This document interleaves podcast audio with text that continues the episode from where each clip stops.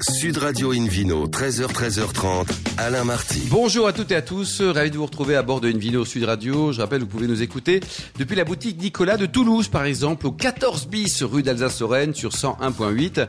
Et je rappelle également que nous sommes la seule émission de radio au monde à 100% consacrée aux vins et aux spiritueux et que vous écoutez le numéro 1133 d'Invino Sud Radio. Depuis la création de l'émission, c'était en 2004. N'hésitez pas non plus à nous suivre sur le compte Instagram Invino Sud Radio. Aujourd'hui, une jolie balade qui prêche comme d'habitude la consommation modérée et responsable avec tout à l'heure Thomas Cabrol, le propriétaire de la villa Pinewood dans le Languedoc et puis le Vino Quiz pour gagner deux places pour le WST, le premier salon mondial de l'œnotourisme et des spiritueux qui va se dérouler où? Ça sera à Reims du 12 au 14 mars 2023 et puis il faudra jouer sur invinoradio.tv pour gagner ces jolis cadeaux. À mes côtés aujourd'hui, Hélène Pio, chef de rubrique au magazine Régal. Bonjour Hélène. Bonjour à tous. Ainsi que Philippe Orbach, meilleur sommelier du monde. Bonjour Philippe. Bonjour. Pour commencer cette émission, Invino Sud Radio a le grand plaisir d'accueillir Quentin Sicard, le fondateur de la distillerie d'Escorie. Bonjour Quentin. Bonjour à tous. Vous venez d'Auvergne, vous hein? Oui. Alors racontez-nous votre histoire. Vous avez un parcours, vous êtes œnologue, agronome, vous avez beaucoup pourlingué avant de, de, revenir, de créer en 2021 la distillerie Exactement, ouais. je suis originaire du, du Puy-de-Dôme, donc en Auvergne. J'ai fait toutes mes études sur Toulouse, agronomie œnologie, comme vous l'avez précisé. Vous êtes passé du pays du rugby de Clermont à Toulouse pour le rugby aussi. Ouais, c'était pas évident, mais une belle ville, Toulouse, malgré tout, où j'ai appris pas mal de choses. Et parti pris après les études, c'était justement de découvrir plusieurs régions de production, aller euh, me former vraiment sur le terrain. Vous êtes allé où alors? Alors j'ai fait Languedoc-Roussillon. Chez fait... qui Chez qui Languedoc-Roussillon Alors Languedoc-Roussillon, j'étais sur des missions de recherche et développement à la Chambre d'agriculture. D'accord. Euh, ensuite, j'ai travaillé en Côte-du-Rhône, pareil, toujours en R&D plus. Et après, je suis parti au Chili vinifier euh, dans une bodega. Je suis revenu. C'était en... bien l'expérience au Chili? Très bien. Et les Chiliens très sympas. À quel endroit au Chili? J'étais chez Hochfeld, à une heure à l'ouest de Santiago du Chili. On travaillait Malbec, euh, Syrah, donc euh, j'ai vraiment appris à travailler la Syrah au et, Chili. Et, et Carmener peut-être? Euh, Carmener, ouais, pas mal aussi, ouais, euh, qu'on a moins en France aujourd'hui, qui revient un petit vrai. peu, mais un joli cépage. Et c'est vrai que moi je suis un fan de Syrah, donc euh, après Chili, je suis revenu en Côte du Rhône à la cave de Tain l'Ermitage pour travailler la Syrah. Très belle maison, avec notamment des vieux millésimes sympas. Ouais, une, une, belle cave. Ensuite, je suis parti en Alsace plus sur de la formation. J'ai été prof en lycée viticole. Ah oui À Colmar, enfin à côté de Colmar, Roufac. Et depuis 2016, j'ai atterri en Charente où voilà, du coup des vins, je suis plus passé sur la partie cognac, spiritueux, ouais, ouais. eau de vie de vin. Donc euh, c'est vrai qu'en œnologie, on est formé un peu à tous les alcools, mais là j'ai vraiment euh, mis les deux pieds dedans et, et ça m'a bien plu.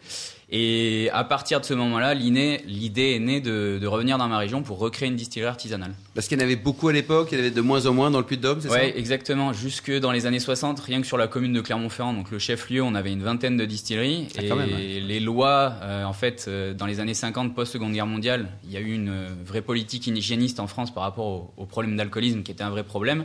Mais c'est vrai que du coup, il y a eu la disparition de l'ensemble des, des petites distilleries. Et, et, donc aujourd'hui, à l'échelle euh, auvergnate, on est trois distillateurs. Trois, d'accord. Voilà. Donc euh, on n'est pas nombreux. Et dans le Puy-de-Dôme, à l'heure actuelle, je suis la première distillerie. Depuis, et vous êtes parti from scratch avec rien, quoi. Et bah c'est ça, en fait. Bon, j'ai le bagage technique, on va dire. Donc la volonté, c'était vraiment dès le départ d'internaliser la production, de faire euh, tout par moi-même. Donc j'ai pris pas mal de temps depuis 2017. J'ai vraiment commencé à réfléchir au projet.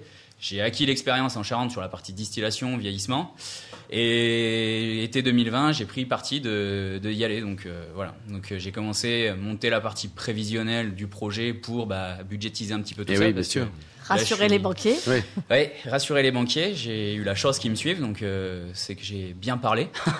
On va citer la banque parce que comme ils suivent pas tous, là, quelle était la banque qui vous euh, Crédit Agricole. Très bien. Qui est Bravo et merci Crédit Agricole. C'est ça. Ouais, merci à eux. Euh, ce qu'il y a de sympa dans, dans votre projet, euh, et ce qui les a peut-être convaincus aussi au Crédit Agricole, c'est que vous voulez fois, tout faire vous-même. Oui, ben en fait sur ce type de projet, il y a un, en fait, les spiritueux distillés aujourd'hui, c'est un peu le parent pauvre au niveau agroalimentaire. Si on rattache ça à l'agroalimentaire au niveau national, dans le sens où on a quand même une, une tendance de fond sur le locavorisme, chercher des produits locaux, proximité de chez soi. Sur les spiritueux, c'est encore assez peu vrai. Et donc la volonté, voilà, c'était vraiment dès le départ d'internaliser, parce que malheureusement aujourd'hui sur ce type de, de produit, il n'y a pas forcément de lien à l'origine. C'est-à-dire que aujourd'hui, j'aurais pu jouer la simplicité, acheter du vrac n'importe où en Europe, et à partir du moment où l'embouteillage final est fait à l'endroit qu'on revendique, on peut dire que c'est un produit de tel endroit. Donc il y a un petit peu ce phénomène et voilà ma volonté qui a permis de convaincre euh, mes partenaires, ça a été Oui. de dire moi je relocalise réellement une production euh, sur place. Alors, euh, pour le genévrier, euh, et ça veut dire qu'il pousse euh, juste à côté de chez vous? Oui, tout à fait. Aujourd'hui, il faut savoir que sur les à peu près 300 jeans français, les baies de genévrier viennent majoritairement d'Albanie, Albanie, Bosnie et Macédoine. Aujourd'hui, moi, je fais appel à une petite coopérative de cueilleurs en, en local, donc dans le Massif central. Ça me coûte 5 fois plus cher en termes d'appro. Par contre, toute ma baie de genévrier est 100% locale. Et pour la vodka au citron, les citrons, ils poussent dans Euh. le... là, là, quand même, le Ouais, volcan, le citron... Euh, Alors, voilà. avec le réchauffement climatique, on commence à en planter. Non, c'est euh, à la base, j'avais développé une recette sur de la framboise. La problématique, c'est que c'est un petit producteur avec de la framboise de plein champ. Et au moment où j'ai voulu passer commande de 400 kilos de framboise, il lui en restait 40. Ah, pas bien Oui. ça. Donc, il a fallu trouver une solution en plein démarrage. J'avais travaillé un petit peu les agrumes par le passé en région Charente. Donc, l'idée, voilà, c'était d'assurer la qualité organoleptique du, du produit fini. D'où le, le switch sur le citron. Alors, c'est des citrons. Je travaille avec un négociant dans les Hauts-de-France qui approvisionne tout ce qui est pâtisserie, restauration. C'est ses propres cultures, mais qui sont dans le sud. D'accord. Voilà. Mais je travaille du vrai citron. Mais dans le sud, euh, dans le sud français? Sud Maroc. Du Chili, le Ah sud- oui, ah, du Maroc en plus. ça. Non, enfin Sud Maroc, enfin au Maroc quoi.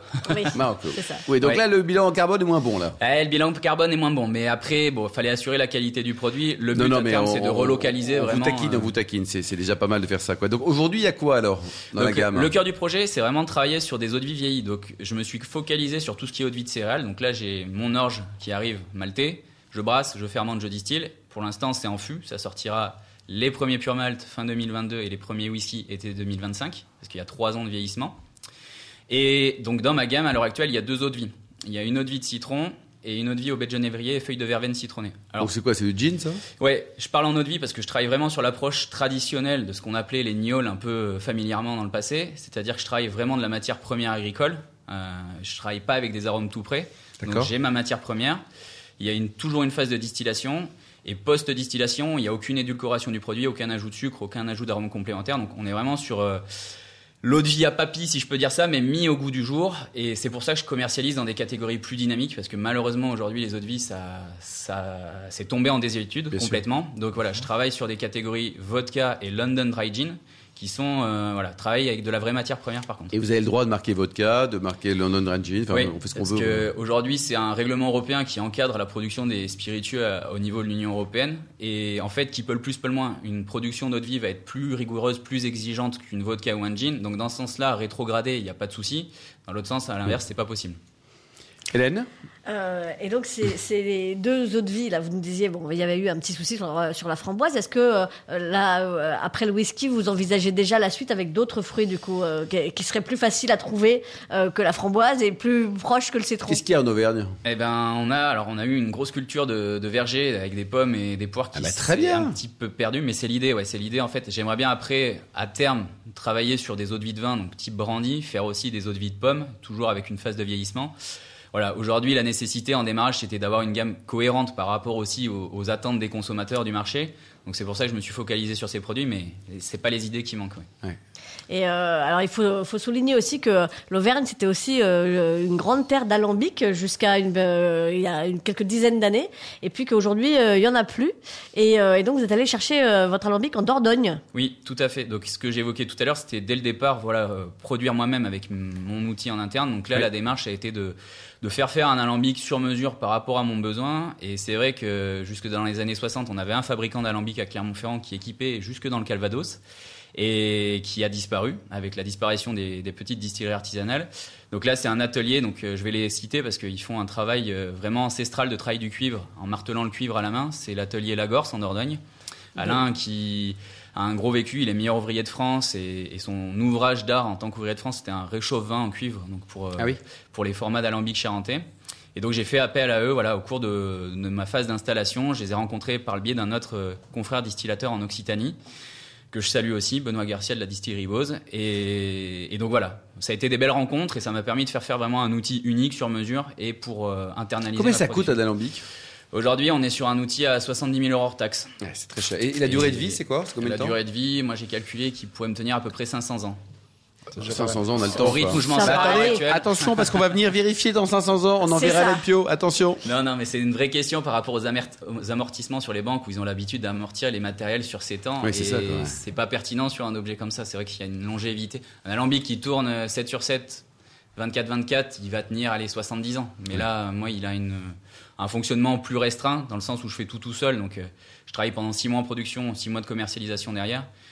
Donc, euh, il a Et vous êtes tout seul à gérer toute la distillerie Je fais tout de A à Z, ouais, toute la partie. Vous n'avez pas de collaborateurs, vous n'avez pas de... Non, pour l'instant, non. Bah, c'est le début, quoi. me suis Et lancé. vous les vendez comment, vos bouteilles? Alors aujourd'hui, je travaille essentiellement euh, sur du, alors un ancrage local avec tout ce qui va être euh, caviste spécialisé, Ouais. épicerie fine et restaurateur aussi. Beaucoup de tables gastronomiques, voire des étoilés, avec qui j'ai commencé à travailler. ils produit. jouent le jeu? Ils jouent le jeu? Ils jouent bien le jeu parce que c'est vrai que ça les intéresse. euh, Alors c'est un peu des produits méconnus, enfin surtout à l'échelle locale, mais euh, le fait d'avoir une offre qui n'existait plus, ça Et local, le côté Et local. local, est- ouais, tout à fait. Bon, c'est bien, il faut les encourager. hein. Il faut Absolument. vraiment que les restaurateurs de toute la région là euh, achètent massivement vos produits, euh, Et les il dégustent il avec modération. de toute la tables, région, et Il y d'ailleurs- a plein de bonnes tables. Il y a plein de Angleterre. montagnes. Oui, oui, on a un patrimoine gastronomique. Exactement. Il y a du bon vin aussi d'ailleurs. Il y a des, bons Ah, vins. la ficelle, la ficelle. Ça rend plus aveugle en plus maintenant, c'est fini. Sur, hein. sur 5%, mais au-delà de 5%, euh, il y a en Côte d'Auvergne, il y a des, en plus une identité de terroir, puisque c'est un sol volcanique qui Mm. donne des vins avec un fumé particulier. Ah, c'est très bon. Franchement, ça, vaut vraiment la peine. Pour revenir au spiritueux, il y a, une tradition de licoriste aussi. euh, Oui, la fameuse verveine du Vélé. La gentiane, etc. C'est, c'est- ce sont des choses qui existent toujours et qui. Je veux des trucs de vieux, ça, non.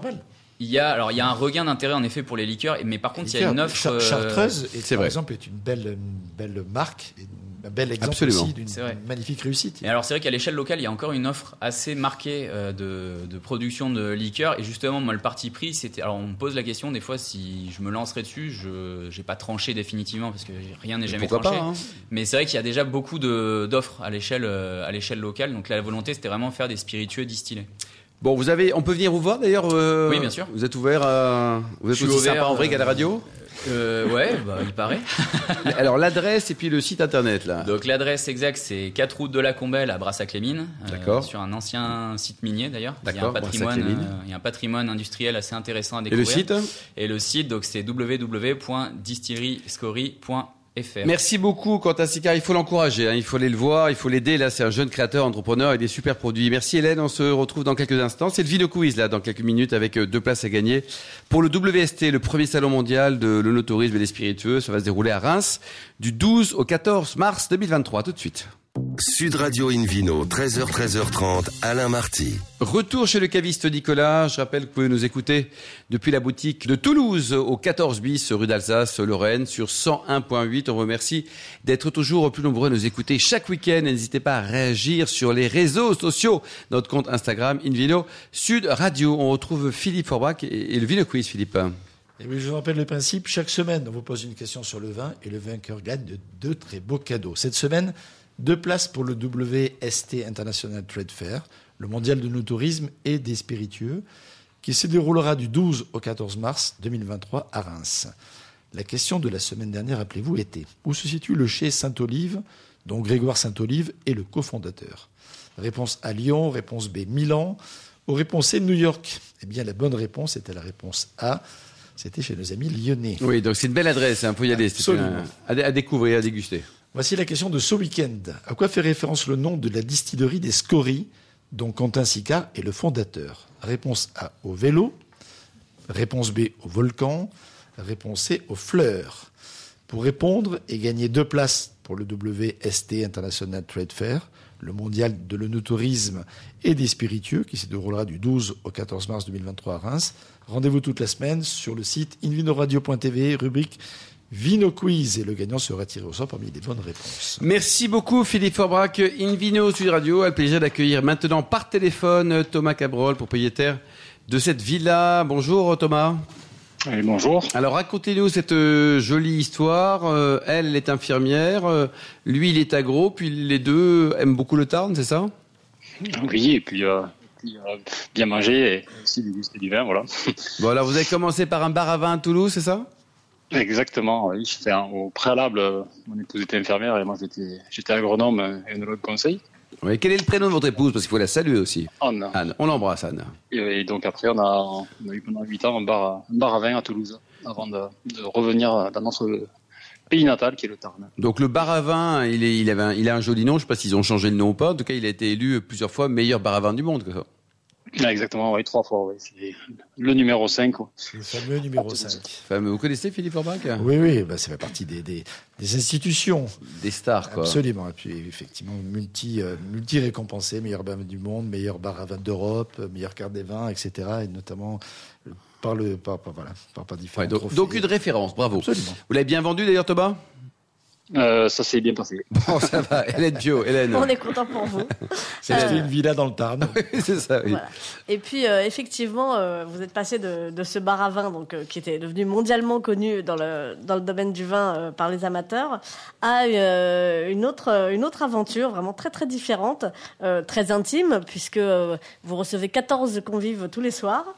Euh, et euh, donc euh, à la villa, alors euh, on, on le prononce à l'anglaise, Pinewood, ou, ou on fait un petit Voilà, Pinewood ça, français. Pinewood. Nous, on dit Pinewood, mais c'est vrai que localement, on dit Pinewood. C'est ça, parce qu'évidemment vous êtes en, en plein cœur de, de la Pinède, entre le Causse et la Montagne Noire. Euh, et là, c'est une toute autre histoire que vous racontez. Euh, vous êtes passé de, de vos 5000 références euh, à Toulouse à seulement 1000 références. Bon, pour un, pour un restaurant, c'est encore pas mal, 1000 références. Oui, effectivement, on a, on a réduit, on a recentré la carte, mais euh, on, on se focalise maintenant que sur les accords mévins. Donc, on a fait une sélection qui était euh, en adéquation avec notre cuisine et, et nos envies de, de faire partager certaines cuvées, quoi. Alors, à côté de quel est le concept? Alors, vous, êtes quoi exactement? Vous êtes un resto, une table d'hôte, un hôtel? Alors, euh, c'est chez nous, en fait, dans notre maison, on accueille les gens. Euh, le concept, c'est de, de pouvoir manger euh, autour d'un comptoir, un peu esprit un comptoir à la japonaise. Et on cuisine devant vous. Et, et on, on fait des accords mévins en fonction des plats. Donc, il y a une quinzaine de plats avec euh, cinq- au moins 5 verres de vin euh, qu'on peut proposer euh, au niveau des accords. Mais vous êtes une, une table d'hôte ou un restaurant? C'est quoi le, le statut Alors, on est un restaurant, on est un restaurant, on est classé restaurant. D'accord.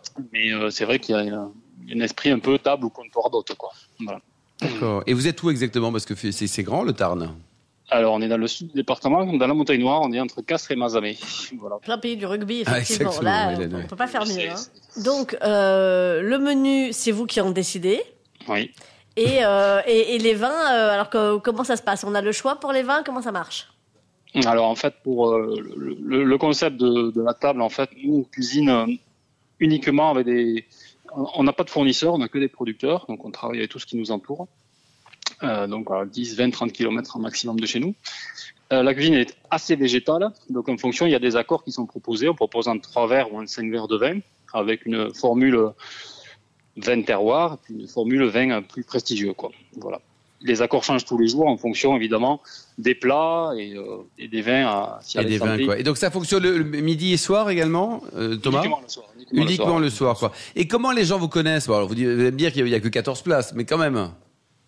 Ben, euh, c'est vrai qu'on a surfé beaucoup sur, euh, sur l'image. On était sous, le- sous les projecteurs quand on était à Toulouse, donc on a, on a le bassin toulousain qui est pas très loin, qui est à une heure. Et, Ils vous connaissent, quoi. Ouais.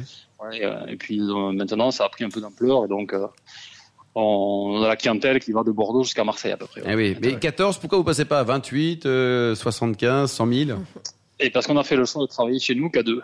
Voilà. Et, Et- euh, donc, Donc c'est vous qui êtes en cuisine? C'est moi qui suis en cuisine et, et Anna est passée, euh, est passée en sommellerie. Bon, c'est sympa, c'est un vrai choix de vie, hein. C'est un choix de vie, c'est un choix pour la famille, c'est un équilibre. C'est un métier où c'est pas très simple de, de pouvoir euh, vivre de sa passion et aussi de la famille. Enfin, vous avez bien vendu le bar à vin avant, donc ça va, ça laisse un petit peu de sous quand même, non? On a le temps de voir. Ça laisse surtout euh, l'esprit tranquille de pouvoir faire vraiment ce qu'on a envie et sans pression. Bon, c'est génial. Et on peut dormir où là quand on vient vous voir? Il y a- Vous avez euh, des, des chambres, vous avez des copains Alors, quand- nous, on a deux chambres, on a deux chambres et autour il y a une dizaine de chambres d'hôtes. euh, Ah ouais, parce que deux chambres pour 14, c'est pas beaucoup quand même, les gars. Elles sont grandes, ça Ça Pas On va être un peu serré là-dedans. dirais. s'appelle la convivialité du Sud-Ouest, l'esprit ovale, si je puis dire. Quoi. Vous avez, pour terminer, donc une, une, une adresse, une, un site pour prendre renseignement sur tout ce que vous faites? Euh, Oui, alors c'est le site, c'est euh, villapinewood.com, attaché. Donc c'est un peu, euh, il faut voir l'orthographe, c'est v i 2 l a p i n e w o o d.com. Parfait, comme ça se prononce. Merci beaucoup Thomas, une bise à Anne, et puis ce sera la, la- la bonne adresse de, de ce week-end. Invino sur Radio retrouve Philippe Forbrac. Donc là, on change de région. Hein. C'est, c'est, euh, on est moins dans les Woods, ou alors les, les Woods, mais alors plutôt du côté de, de la Loire, non? Du- du- de la Loire Ou de la vallée du Rhône. Ah, de la vallée du Rhône, oui. Mais oui, pardon. Le Rhône, la Loire, tout oui, ça. Oui, ça, oui, ça- la grande France, quoi. Ça, ça coule de source, n'est-ce pas? Voilà. Et donc je vous amène du côté de Brézem, qui est une petite appellation franchement pas très connue. Si on fait un sondage, pas sûr que ça parle beaucoup, mais pourtant c'est une appellation historique qui est située au sud de la partie septentrionale de la vallée du Rhône. Je vous ai expliqué tout ça plus précisément parce que là c'est un peu. Ouais. hein, Au sud du Nord, donc. Au sud du Nord, oui. Dans, il y a- dans la vallée du Rhône, il y, a, il y a deux parties distinctes. La partie du, de ce qu'on appelle les côtes du Rhône septentrionales, qui commence avec les côtes rôties, qui finissent normalement avec euh, les Crozes Hermitage d'un côté, et puis euh, de l'autre côté, euh, les, les vins de Saint-Joseph et surtout de Saint-Péret ou Cornas. Et puis, il y a la partie sud qui commence à la cassure de Montélimar, avec euh, les vins de, de, de Grignan, les Adémar, les Côtes du Rhône, et puis bien sûr plus, plus au sud encore, les Châteauneuf, les Lirac, les Tavel, euh, ou encore les Gigondas ou les Vacaras ou les Baumes de Venise, pour en citer quelques-uns. Et puis il y a une sorte de no man's land viticole situé entre, entre Valence et Montélimar, sur lequel il ne se passe pas grand-chose, sauf Ah. que sur Livron, qui est une petite commune de la Drôme, il y a un vignoble historique qui s'appelle le Brézem. C'est joli. Hein. Ils produisent des noix là-bas aussi. Euh, entre autres, absolument. Ouais, absolument, absolument. oui. C'est une grande région productrice de noix, dite noix de Grenoble. On n'est pas très loin, et c'est cette influence-là, ou la noix de Galles.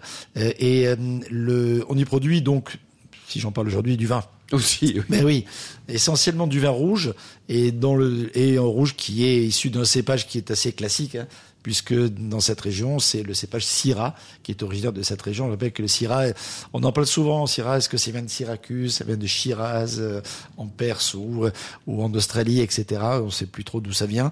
Évidemment, ça vient simplement du coin là-bas.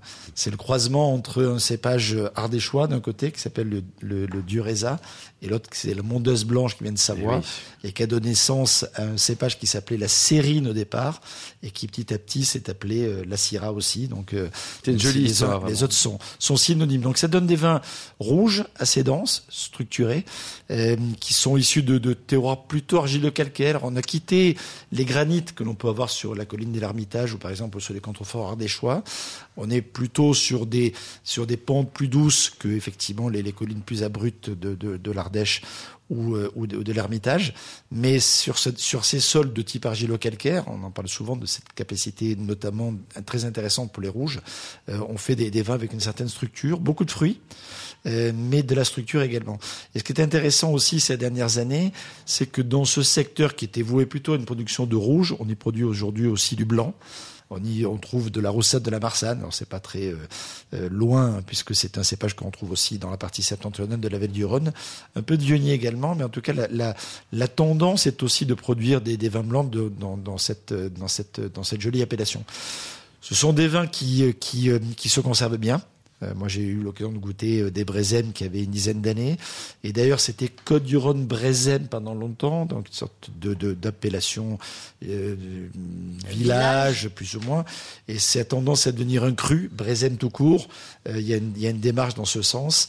Euh, et et c'est acté maintenant dans cet esprit-là pour pouvoir effectivement affirmer une identité forte de ce terroir particulier, de, cette, de, cette, de ce nom les particulier. vignerons, peut-être, Philippe, à ne pas louper? Quelques vignerons parmi les plus euh, historiques, euh, il y a le, le, le domaine Lombard, mais également la Rolière, Éric Texier, euh, le, le, le, le, le domaine des quatre cerises, C-E-R-I-S, qui, produ- qui produisent d'excellents vins, euh, et les millésimes qui viennent de, Mmh. se, de, se, de, de- enfin, de se produire et qui sont encore accessibles permettent d'avoir notamment en 2019 des vins assez remarquables.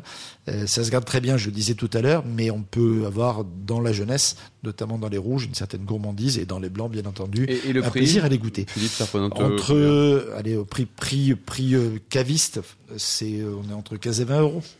15 et 20 euros, Voilà. quoi. Donc, Certaines cuvées un peu moins chères, parfois légèrement plus chères, mais la moyenne est dans ce secteur-là. Merci beaucoup Philippe Orbach. Merci également à Quentin Sica, à Hélène Pio, ainsi qu'aux millions d'amateurs de vin qui nous écoutent avec passion. En tout cas, on le souhaite chaque week-end. Un clin d'œil à Emma qui a préparé cette émission. Fin de ce numéro de Invino Sud Radio. Pour plus d'actualités, rendez-vous sur sudradio.fr, invinoradio.tv, la page Facebook ou le compte Instagram Invino Sud Radio. On se donne rendez-vous demain. Demain, ça sera à 13h pour un nouveau numéro d'Invino Sud Radio et ce sera chez Nicolas, le caviste fondé en 1822. Nous recevrons deux Laetitia ainsi qu'une Sabine. On parlera de gouffres, on parlera de grands vins du sud-ouest et de Cahors ainsi que de Vinopass. D'ici là, excellente suite au week-end. Restez fidèles à Sud Radio. Encouragez tous les vignerons français. Surtout, n'oubliez jamais, respectez la plus grande des modérations.